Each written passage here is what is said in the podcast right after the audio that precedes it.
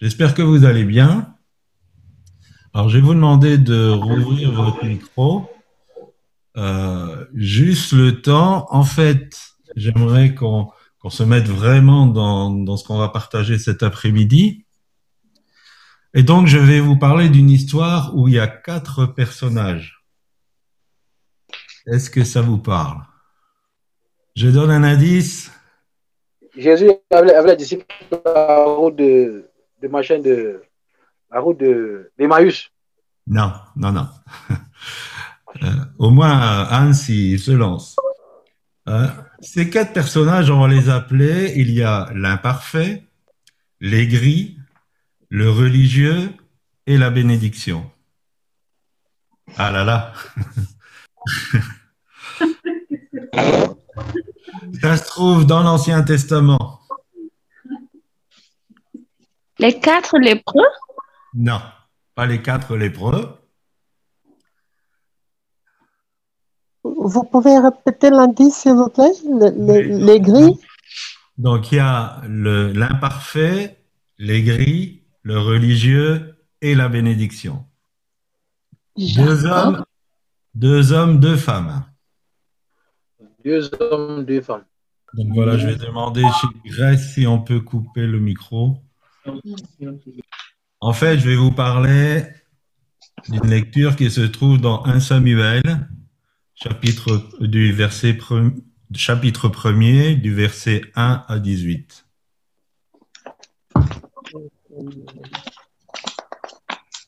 Et là, on trouve euh, l'histoire. D'abord, l'aigri, c'est Pénina. Ah, essayer de, de faire un peu le, le portrait de, de chacun. Ouais. Et en fait, Pénina va harceler celle qui va devenir la bénédiction, qui est Anne. Et ce harcèlement régulier a pour but que Anne s'irrite contre l'Éternel. Et c'est chaque année de cette manière. Ça dure depuis euh, des années. Et malheureusement, c'est des, personnes que nous pouvons rencontrer dans notre vie, des personnes qui euh, sont peut-être euh, des inconvertis et qui vont vous dire, mais il est où votre Dieu? Moi, j'ai pas Dieu, je suis plus heureux que toi. Tous les problèmes que tu traverses, moi, je les traverse pas. Où il est ton Dieu? Les péninas se trouvent aussi, euh, malheureusement, dans, l'Église. Anne était stérile, Pénina avait des enfants. Et on peut retrouver de ces personnes qui, excusez-moi l'expression, font exploser à nos yeux leur bénédiction. Je les appelle des fois les, les chrétiens Romains 8, 28. Vous savez ce que dit Romains 8, 28 toute chose concourt au bien de ceux qui aiment Dieu. Et donc, quand vous les rencontrez, quelle que soit votre difficulté, quel que soit votre parcours, quel que soit votre vécu, ils vous disent, oh, mais toute chose concourt au bien de ceux qui aiment Dieu. Et puis, les péninas dans l'église vont dire, mais c'est pas normal ce qui t'arrive. Tu devrais être béni. Tu es en Dieu, tu devrais recevoir. Dieu devrait répondre à tes prières. Malheureusement, ces péninas-là sont aussi souvent des donneuses de leçons. Et euh, malheureusement, il n'y a pas d'amour. Et souvent, sont des personnes aigries, légalistes, dures, où il n'y a pas une once de, de l'amour de Dieu, ou du moins très très peu. En fait, derrière les péninas, on n'est pas là pour... euh, quelque part lutter contre la chair et le sang, mais derrière les il y a tout le travail du diable qui veut nous détruire, qui veut détruire l'image que nous avons de Dieu, qui veut nous, nous arrêter, nous pousser à la rébellion, nous pousser à tout lâcher de dire j'en ai marre, j'arrête. L'imparfait, c'est Elkanah. Alors pourquoi je dis l'imparfait euh, la Bible dit qu'il aimait Anne. Et euh, déjà, c'était extraordinaire qu'il soit pas, euh, qu'il ne lui reproche pas sa stérilité. Mais pourquoi il était imparfait? Parce que son amour était insuffisant. Et dans cette situation, il n'intervenait pas.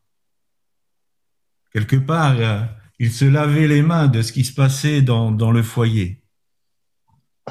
Et euh, ma question, c'est, et je m'adresse pas qu'aux hommes là, quel est l'autre dans notre foyer? Comment s'appelle l'autre dans notre foyer? Alors l'autre, c'est peut-être pas une personne, ça peut être euh, la voiture, ça peut être euh, le travail, ça peut être la carrière, ça peut être euh, un hobby, ça peut être les copains, ça peut être euh, plein de choses. Mais quel est l'autre qui amène le feu et le danger dans le foyer?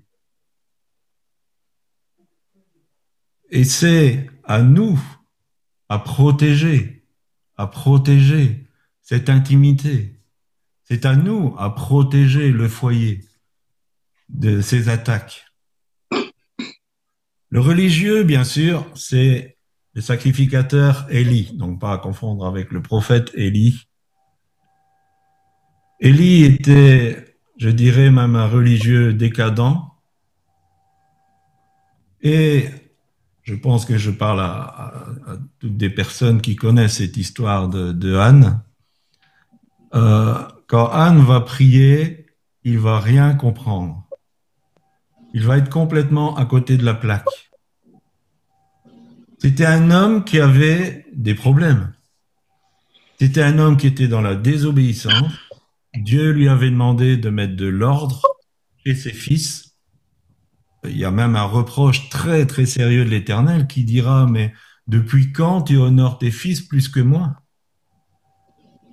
Et donc, euh, je, je, en préparant ce message, j'ai pensé à celui qui essaye d'enlever la paille alors qu'il a une poutre dans son œil.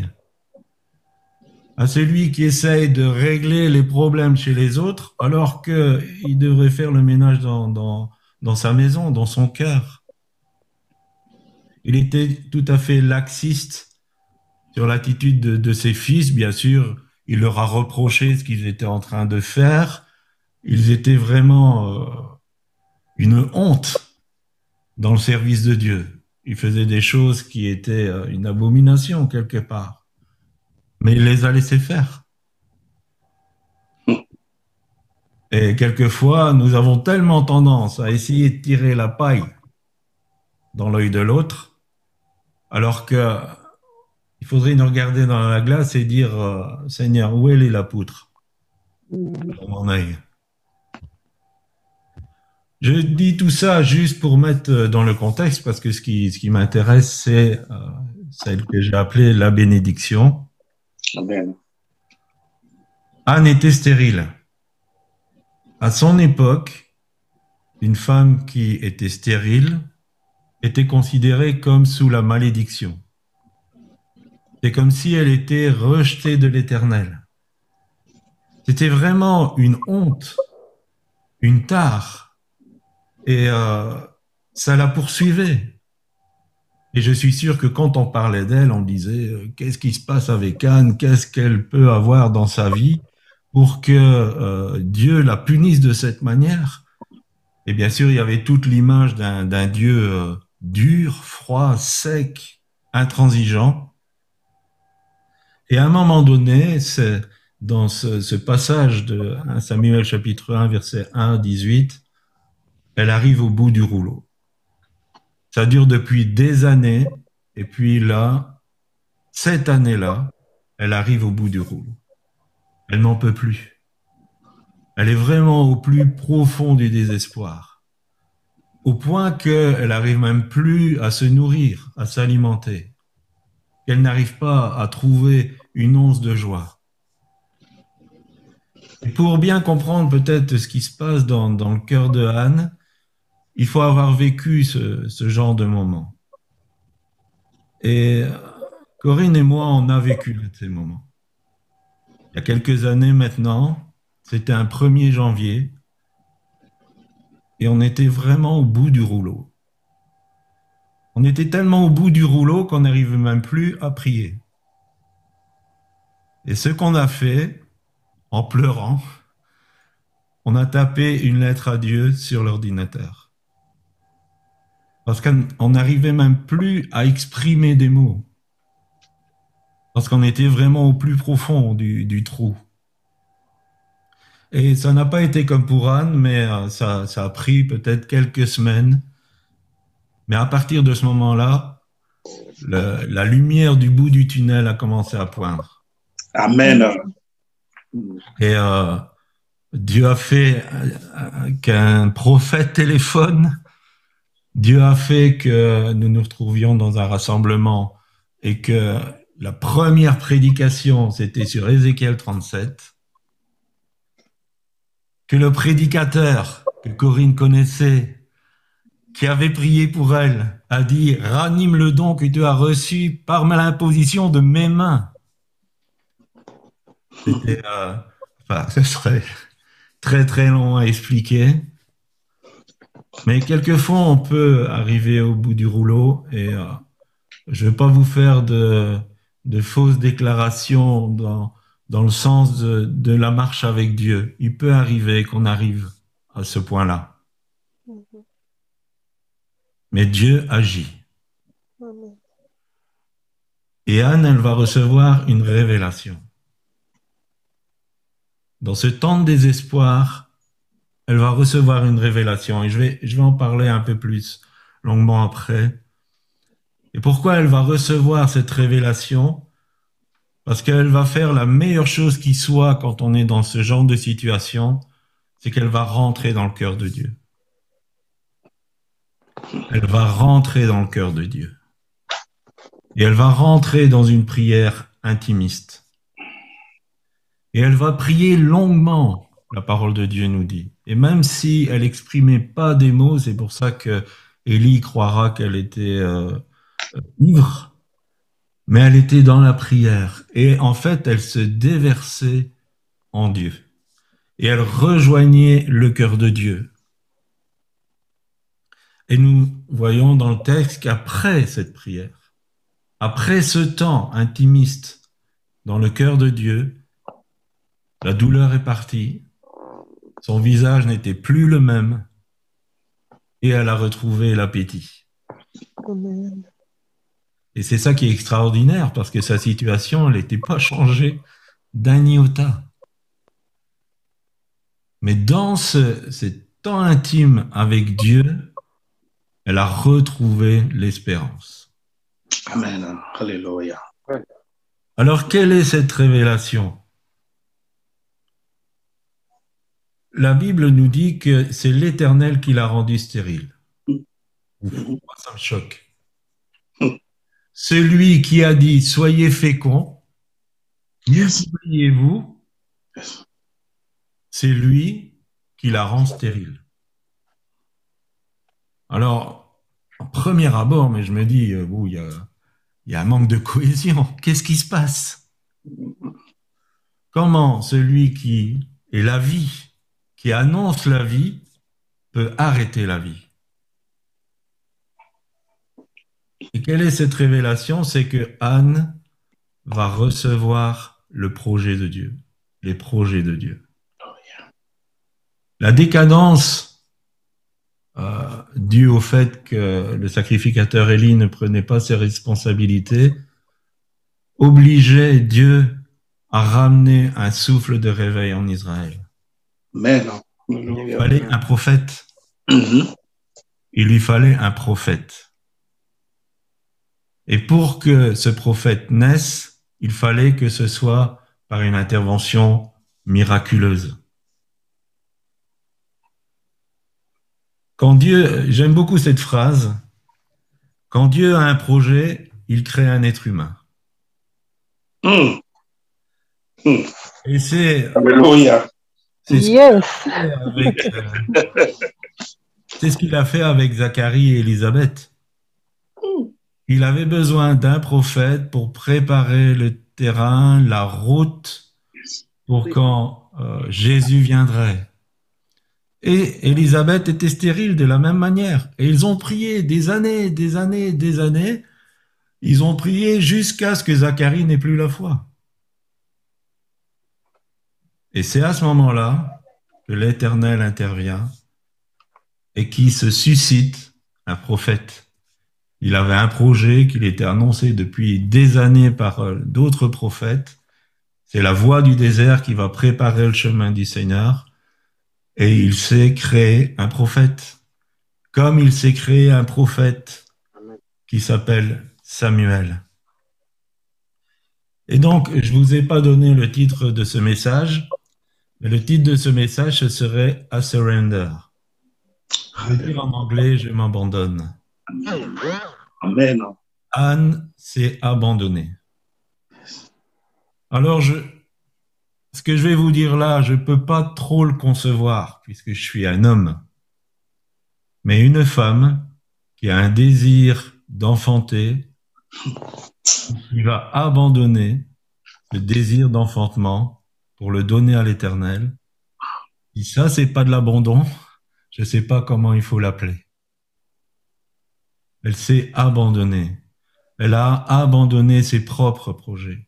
Elle a abandonné son désir tout à fait légitime de devenir mère pour rentrer dans les projets de Dieu. Alors, quelle application on pourrait retirer, nous, aujourd'hui, de, cette histoire Peut-être que tu es face à un blocage. Tu pries, tu, pries, tu insistes, tu crois que c'est l'ennemi qui bloque les choses, tu combats, tu luttes, pas de changement. Le blocage est toujours là. Peut-être que c'est Dieu qui retient les choses. Réfléchis, peut-être que c'est Dieu qui ne répond pas maintenant à ta prière. Mm. Pourquoi? Parce qu'il veut que tu montes d'un étage. Il veut que tu montes d'un étage et que ta prière soit un abandon à ses projets à lui. Mais ces projets, tu ne pourras les recevoir que dans ce temps intimiste, dans ce temps où tu vas te déverser devant Dieu. Quelquefois, on rencontre des, personnes et elles ont l'impression que tout dépend d'elles. Elles intercèdent, elles luttent, elles jeûnent, elles font des temps de prière, elles, elles font toutes sortes de choses, comme si l'exaucement, ça dépendait d'elles. L'exaucement est entre les mains de Dieu. L'important, c'est de comprendre ce que Dieu pense de notre situation, ce que Dieu pense de notre sujet de prière. L'important, c'est d'entrer dans le cœur de Dieu pour dire, mais quels sont tes projets? Pourquoi ce travail, je l'obtiens pas? Pourquoi ce, euh, ce conjoint, je l'obtiens pas? Pourquoi euh, je suis pas guéri Pourquoi? Pourquoi? Pourquoi? Seigneur, je vais me déverser en toi. Amen. Je vais rentrer dans tes projets. J'ai appris, après ces, ces nombreuses décennies d'avoir euh, eu la joie de, de rencontrer le Seigneur, que si on dit Seigneur, fais ce que tu veux de moi, dis ok, ça marche. Fais ce que tu veux de moi, ça veut dire, euh, eh ben, je peux t'envoyer à l'hôpital parce que tu dois parler à quelqu'un. Nous avons tendance à, à, à croire que quand une tuile nous tombe sur la tête, Dieu nous abandonne. Mais la tuile qui nous tombe sur la tête, elle a un sens. Alléluia. Et je veux pas être un chrétien romain 8, 28. Mm. Toute chose concourt. Bien de ceux qui aiment Dieu, de ceux qui sont appelés selon son dessein. Il n'y a pas de hasard avec Dieu. Peut-être qu'il y a des années, des années que ça dure et que tu luttes Mm. et que le Seigneur dit viens, abandonne-toi à moi. Abandonne-toi à moi. C'est exactement ce que Jésus a voulu dire quand il a dit, si le grain de blé qui tombe en terre ne meurt, il ne porte pas de fruits. Alors ne, dites pas que j'ai dit que c'était facile, c'est pas facile. C'est pas facile de mourir à soi-même. C'est pas facile d'abandonner un projet, même s'il est légitime. C'est pas facile de s'abandonner pour que les projets de Dieu réussissent. Mais je répète cette phrase. Dieu avait un projet et il t'a créé pour ça. Amen. Amen. Je sais pas quel est le projet qu'il avait avec ta vie, mais Dieu avait un projet. Et il t'a créé pour ça. Amen. C'est pas un hasard, tu n'es pas le fruit du hasard. Même si peut-être que on t'a dit que tu étais un accident, que tu n'étais pas voulu, que c'est arrivé comme ça. Peut-être que pour les êtres humains, c'est comme ça, mais pour Dieu, tu n'es pas un accident. Il t'a voulu. Et il a un projet avec toi. Et il t'a formé dès ton plus jeune âge pour ce projet. Même avant que tu connaisses le Seigneur. Donc cette situation a duré pendant des années et peut-être que ta situation, elle dure depuis des années. Viens dans l'intimité du Père. Entre dans le cœur de Dieu. Mets-toi à son écoute pour savoir quel est le projet qu'il a avec toi. Et quand tu rentres dans cette dimension, même le religieux décadent va t'amener une bénédiction. Même Élie a prononcé une bénédiction sur Anne. Yes. Même il a dit que tu reçoives selon ta prière. Et Dieu n'a pas de dette. Parce que Anne a donné Samuel, qui a été un grand prophète, mais elle a encore reçu trois fils et deux filles. Alléluia. Aussi sur une bénédiction d'Élie. Alléluia. Yes. C'est notre, ça, c'est notre Dieu. Que tu t'abandonnes, que tu donnes, il te rendra. Il te rendra. Amen. Il te rendra heureux. Amen. Voilà, je vais relaisser la place à, à Corinne si elle peut nous entraîner dans un chant et nous allons prier après.